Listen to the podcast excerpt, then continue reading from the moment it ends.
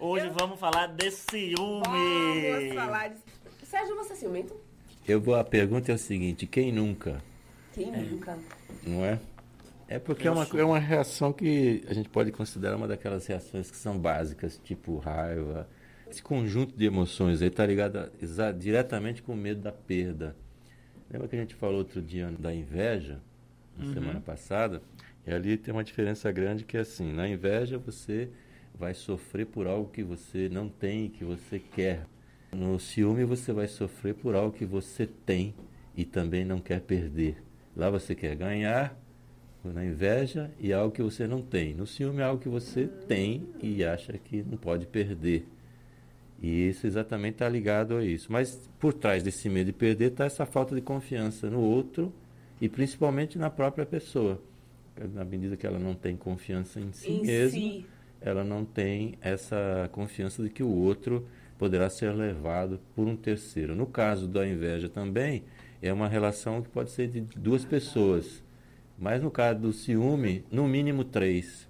Porque você tem que ter três pessoas para montar um triângulo para o ciúme.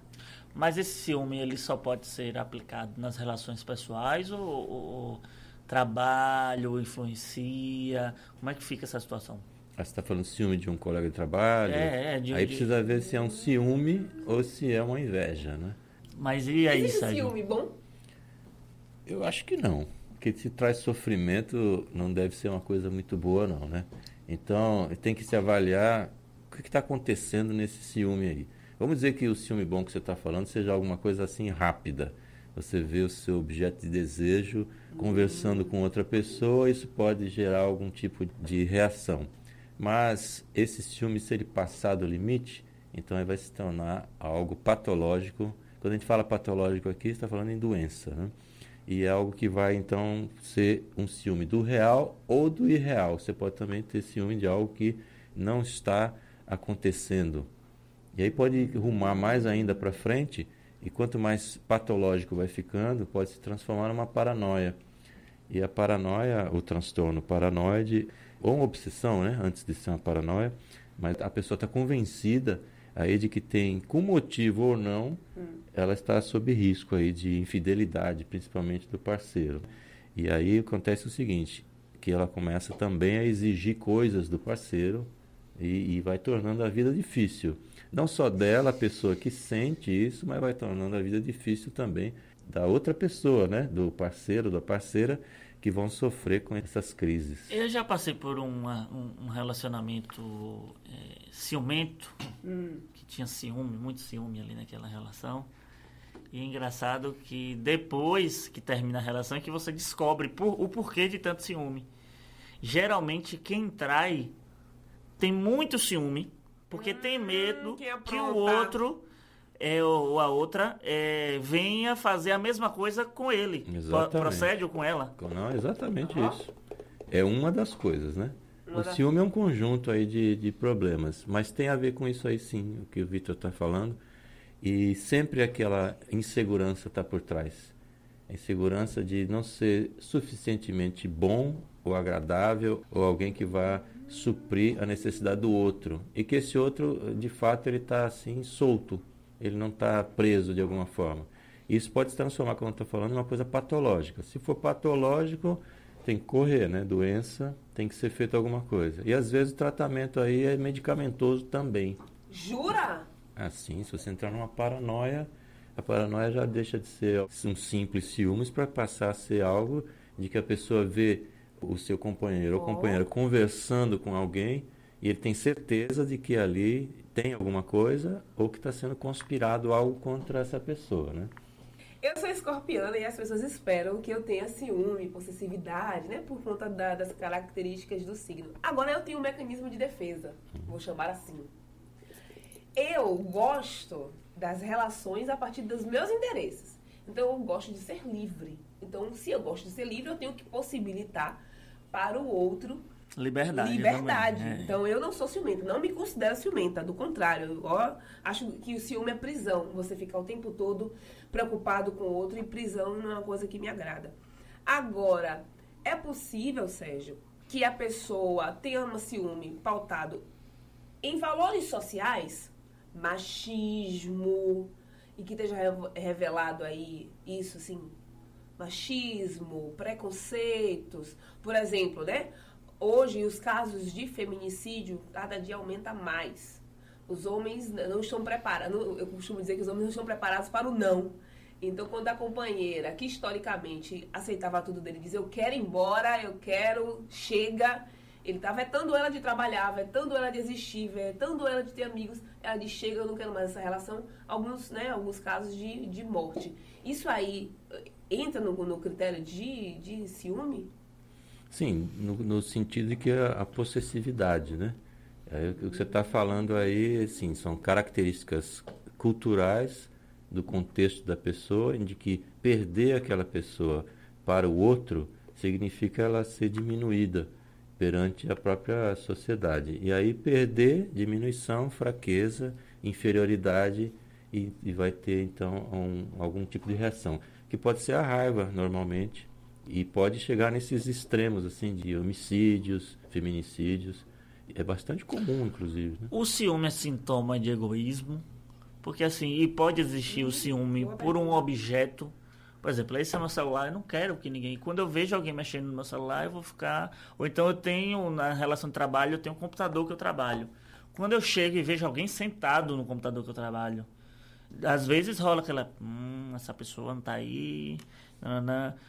E às vezes rola ciúme. Eu já vi gente brigar, discutir porque fulano pegou o telefone que é da empresa, mas que é ela que utiliza, ah, porque fulano sentou no meu lugar. No meu lugar. E tal. Eu não gosto que ninguém sente Apesar de que se já há um costume, e costume também é norma, se há um costume de, por exemplo, a pessoa sempre sentar, sentar ali e você não dá nenhuma satisfação para outra pessoa.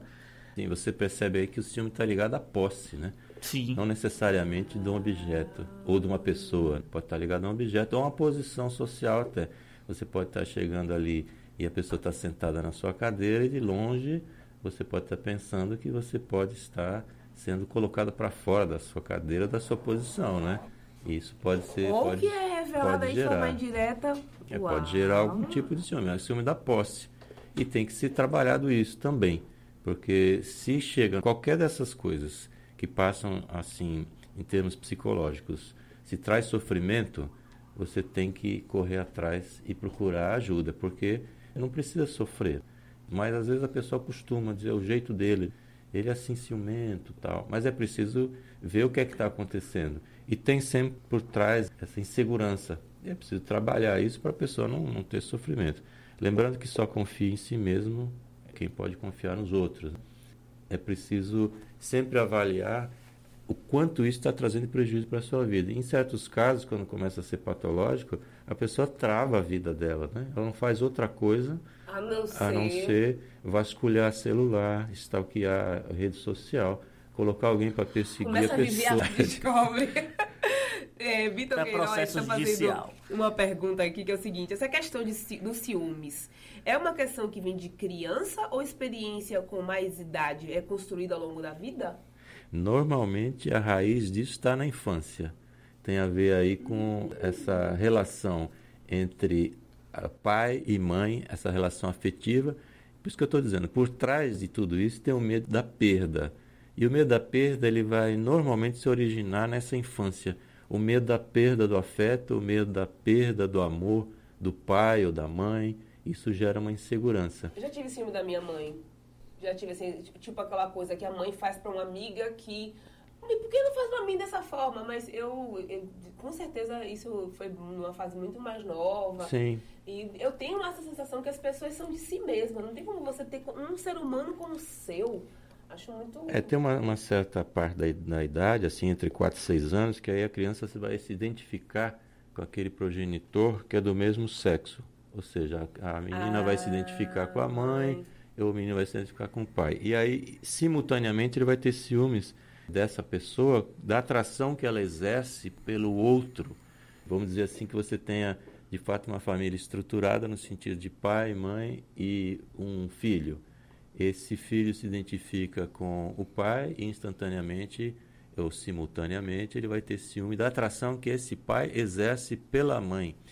Então já vai gerar esse tipo de ciúme. Isso vai sumir num certo momento dessa fase de 4, 6 anos, some, mas na idade adulta esse tipo de frustração pode reaparecer aí sob uma forma de possessividade em relação ao outro. Aí nós passamos aí perto do conceito de complexo de Édipo, e que aí. Um Você dia... vai e volta com o complexo de Édipo, é aquele assunto que, que cereja, assim, que do nada surge no bolo. É um assunto controverso, né? uma, uma explicação da própria psicanálise, existem outras, mas é algo que guarda bastante contato com a realidade do, das consequências. Então, sim, tem a ver com uma, algo que é conhecido para a infância, como perguntou o nosso amigo aí. Vitor Queiroz. O objetivo desse, desse nosso quadro é ajudar as pessoas. Quem está assistindo, quem está ouvindo, quem está acompanhando, que tem ciúme, diz assim, poxa, gostei do que esse cara falou, eu quero me libertar disso. Quais são os exercícios cotidianos, para além do, do remédio, hum. nesse quadro que é necessário? Mas qual a atividade cotidiana que as pessoas podem fazer para ir se libertando aos poucos? Uma primeira atividade cotidiana é manter um diálogo aberto e franco com o companheiro ou a companheira. É você delimitar as coisas, não no sentido de limitar, mas dizer, olha, minha individualidade é esta, sua é aquela, e nós temos um terceiro elemento chamado relação. Esse é terceiro elemento chamado relação, que surge dessas duas individualidades em ação, é que precisa ser tratado pelos dois aí. Então precisa ser tratado de uma forma aberta e franca, é o que está acontecendo, é isso, aquilo. Essa é um, uma primeira situação. Quer dizer, o diálogo sempre aberto e franco é algo que deve ser exercitado sempre.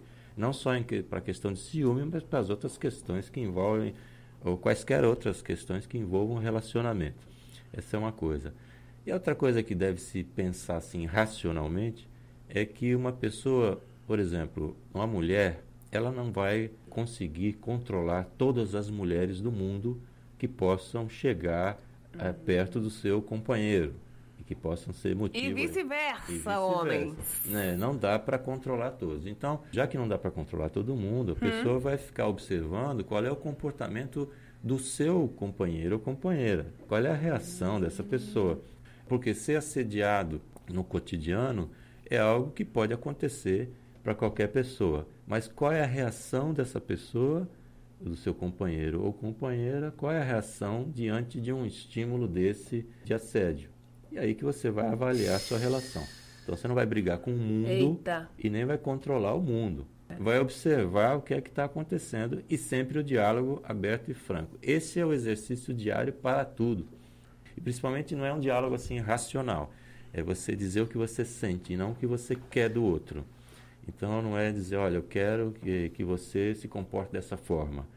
Na verdade, você vai abrir um diálogo emocional que seria assim: quando você se comporta dessa forma, eu me sinto mal. Ou uhum. então, quando você se comporta de outra forma, eu me sinto bem. Esse diálogo emocional é que tem que ser exercitado, e não só o racional, porque o racional ele está muito ligado a essa questão de, de dar uma ordem. E, naturalmente, que ninguém gosta de receber ordens, então é mais fácil. E eu sendo aquariano. Olha, tem duas, duas perguntas muito bacanas aqui. Uma, uma colocação e uma pergunta. E Primeiro é de Tauan. O ciúme não pode ser curado. Você concorda com esse pensamento? O que ele coloca aqui, olha só. O ciúme não pode ser curado, mas sim colocado sobre a luz da consciência. É como colocar numa coleira. Você vai continuar sentindo ciúme, mas a consciência vai fazer com que lidemos melhor, de melhor forma. E a Ichonga pediu o seguinte: pergunta, por favor, se ele indica alguma obra sobre o tema. Primeira pergunta é que o ciúme pode ser curado, sim, à medida que você compreenda o que é está acontecendo, você tome consciência de si mesmo, aumente seu autoconhecimento a partir daí você vai aumentar a sua autoconfiança e a partir daí o ciúme ele deixa de existir. Hum. Se for patológico, no sentido aí de uma doença, uma obsessão, aquele ciúme paranoico, alguma coisa assim que já está atrapalhando a sua própria vida e a dos outros também, aí precisa recorrer à ajuda profissional que pode até ser na base da medicação. A outra pergunta Foi sobre, sobre livro. Você tem alguma obra literária que você indique sobre o tema? A princípio, não. Eu indico realmente uma consulta ao psicólogo. Concorda com esse pensamento que é vendido de que ah, um pouquinho de ciúme é bom? Eu não concordo com isso. Eu, particularmente, também não concordo. Porque eu, eu discordo de qualquer coisa que vai trazer sofrimento. Por que as pessoas confundem cuidado com ciúme. Hum, é mesmo. Cuidado com ciúme é, é uma confusão bastante comum, mas que não deveria ter essa confusão, porque o ciúme está ligado exatamente, como a gente já falou, à posse. E o cuidado não está ligado à posse. É tipo assim, rapidinho. Ah, ele só fez isso porque ele me ama, porque ele cuida de mim. Ele É. não quer que eu ande com, com, com as amigas porque ele. Esse é um caminho muito perigoso que você está falando aí, porque ele pode levar à violência doméstica, que muitas pessoas que são agredidas aí com violência doméstica acreditam que são agredidas porque o companheiro, de tanto amá-las, surta e é capaz de bater nelas exatamente E é porque... normal, né? Ela acha que é, É. normal. Não, ela passa até, de uma certa forma, a incentivar, porque a pessoa é aquela conclusão. Ele me ama tanto que ele chega a surtar quando ele imagina que eu posso estar com outra pessoa. E ele fica de tal forma abalado que ele me bate. E então essa agressão passa Sabe a ser nada, enfocada inocente. como uma demonstração de amor.